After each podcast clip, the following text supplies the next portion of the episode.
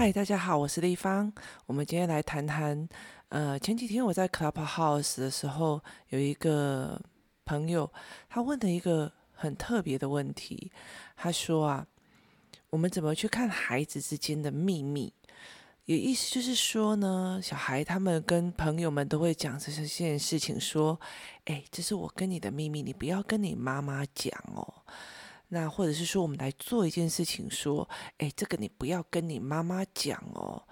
那其实我觉得有很多的父母会遇到同样的一个状况，就是这是我跟朋友们们之间的共同秘密。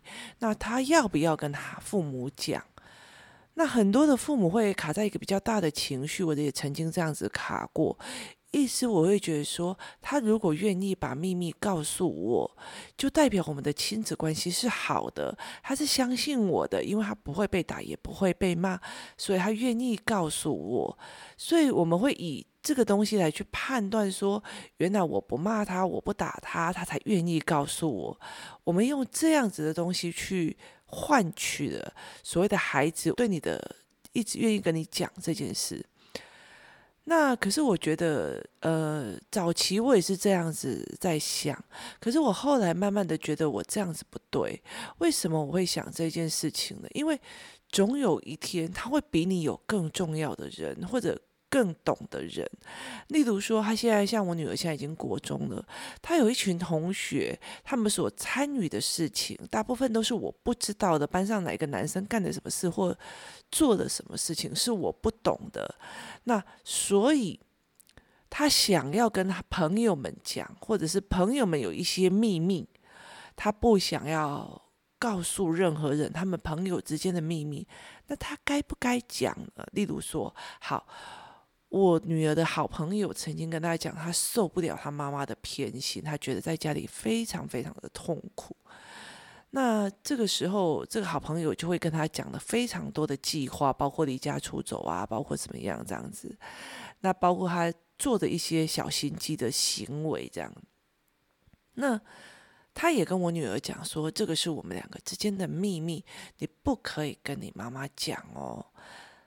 这个时候，我必须用他们之间的秘密来来告诉我这件事情，来跟他衡量是在我女儿的心目中，妈妈比较重要还是朋友比较重要？我一直不愿意让孩子去落入这样子的状况，所以我其实会让我的孩子去想一件事情：说今天不是说。这个好朋友的秘密，你告诉我的，你就是背叛朋友。那也不代表是说我跟你之间的秘密，你告诉了别人就是背叛。我不希望你有这样子的愧疚感。也意思就是说，你把这件事情要不要说出来，这一件事情不需要承担的一种愧疚感。那所谓的。不需要承担的愧疚感，难道他可以四处去讲吗？或者是他可以不要信守这个承诺吗？那我一直在想说，那我应该怎么带领这一群孩子们去思维这件事情？所以那时候我就做了一个比较奇特的教案，我拿了一个呃容易破的玻璃球或容易破的东西，然后放在他的身后，他很喜欢的东西放在他的身后，那。我让他慢慢的、偷偷的在滚下来，这样子。那呃，那也是我很喜欢的，可是我花钱去买的玻璃球。那后来他放在他的身后慢慢滚下来的时候，我就假装我在别的地方转过去没看到这样子。那后来这个玻璃球掉下来碎裂了，那或者是说这个东西坏掉了。那我女儿开始说：“哎，不好，对不起哦，我没有看到。”我说：“对，因为你没有看到，所以你救不起来。”或者是说，这个我儿子跌倒了，妈妈对不起，我刚刚没有看到弟弟走到那个地方。我说：“对，因为你没有看到，所以我们来不及救。”那那时候弟弟还比较小，所以他们常常会发生这样事情。我记得有一次他们在山上的小学哦，我儿子是摔到差不多一公尺、两公尺下面的一个斜坡下去。那那时候他才三岁，其实我女儿非常非常的愧疚，我也非常非常的难过。可是因为我跟他讲说，因为你不知道，所以你没有办法救。那后来我其实给他的一个观念是说，如果这个你的好朋友他离家出走了，发生了什么样的状况跟什么样的事，你没有办法救他，那你会不会很后悔帮他保守这个秘密？那他想一想是说会，妈妈，我会觉得我错失了救他的机会。对，后来我也会跟他讲，其实妈妈并不是很想知道你跟朋友之间的秘密，只是因为你们现在的判断能力不足，那你们的思维模式不太够，所以有一些事情，因为你们不懂，所以不知道危险性在哪里，你会觉得妈妈偏心，所以我就离家出走，这是一个非常简易的。因果观，但是如果离家出走之后呢，他就牵涉到整个面向的思维，那可能这个朋友还没有办法有这样的思维，那他就没有办法防范后面所产生的危险。那你告诉我，我就可以帮你想办法。那后来我们想到的办法是，我女儿跑去跟这个朋友讲说，如果有一天你真的受不了要离家出走了。你可以来我家吗？天哪，来我家哎，那我我怎么跟他父母交代？但是其实我也觉得我女儿想到了一个还不错的方法，因为她觉得至至少少。可以来我家是一个保护的一个概念，他成全的朋友也理解朋友心情的不爽，那他也觉得说他必须把它放到一个比较安全的地方，所以他后来非常得意的跟我说，虽然我心里的闷闷非常的多，但是我觉得他还是在他的能力范围里面找到的一个不错的方法。那我觉得他跟我讲之后，我会跟他讲说。那你是因为你把你跟他的秘密告诉我，你会觉得愧疚吗？还是你觉得你找了一个商量的方式，避免这个后悔来产生？那他会告诉我说，因为我找了一个方式，避免这个后悔来产生。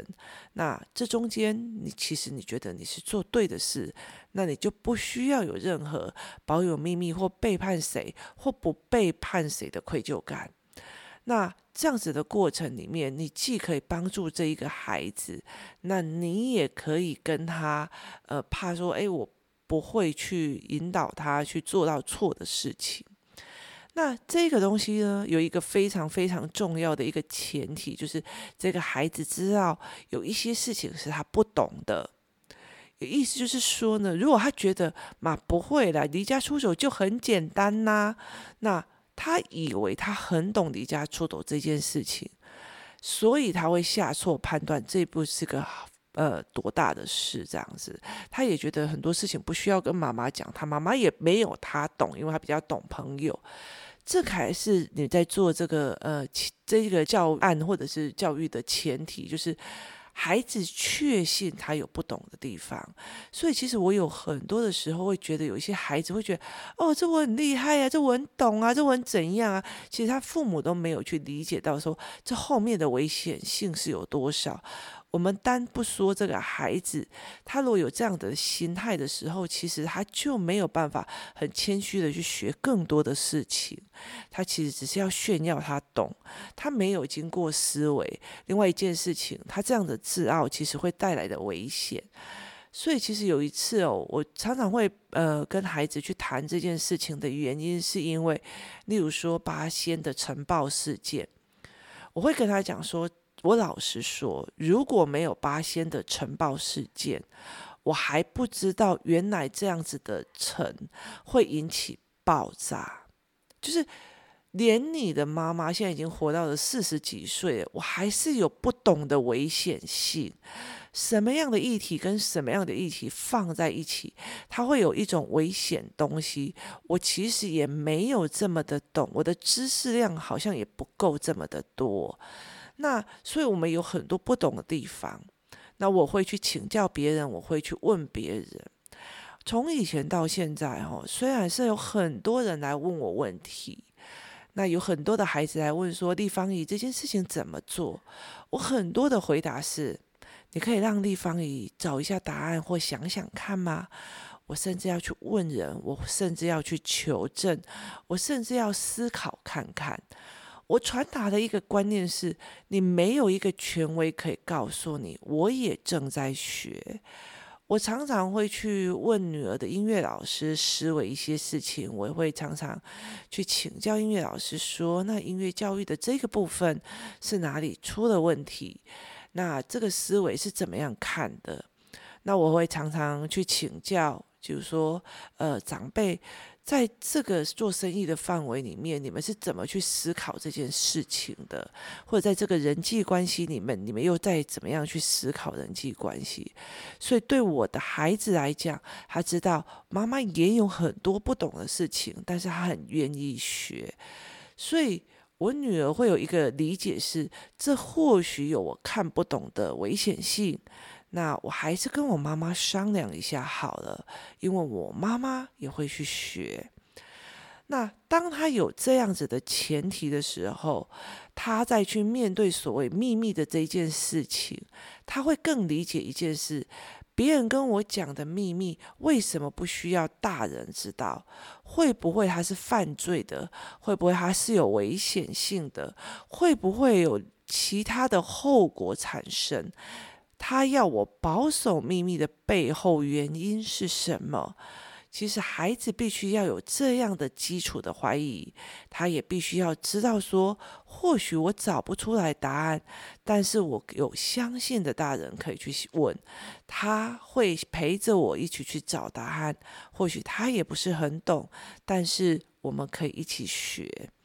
这样子的过程里面，你才可以去面对孩子所谓在面对这个是不是秘密，那个是不是秘密的最重要的一个原因，让你的孩子去理解。我们就事论事来问一件事情：当所有的秘密已经牵扯到危险性的时候，孩子是因为他理解了这个危险性，或者他思考不出来为什么这件事情需要是秘密。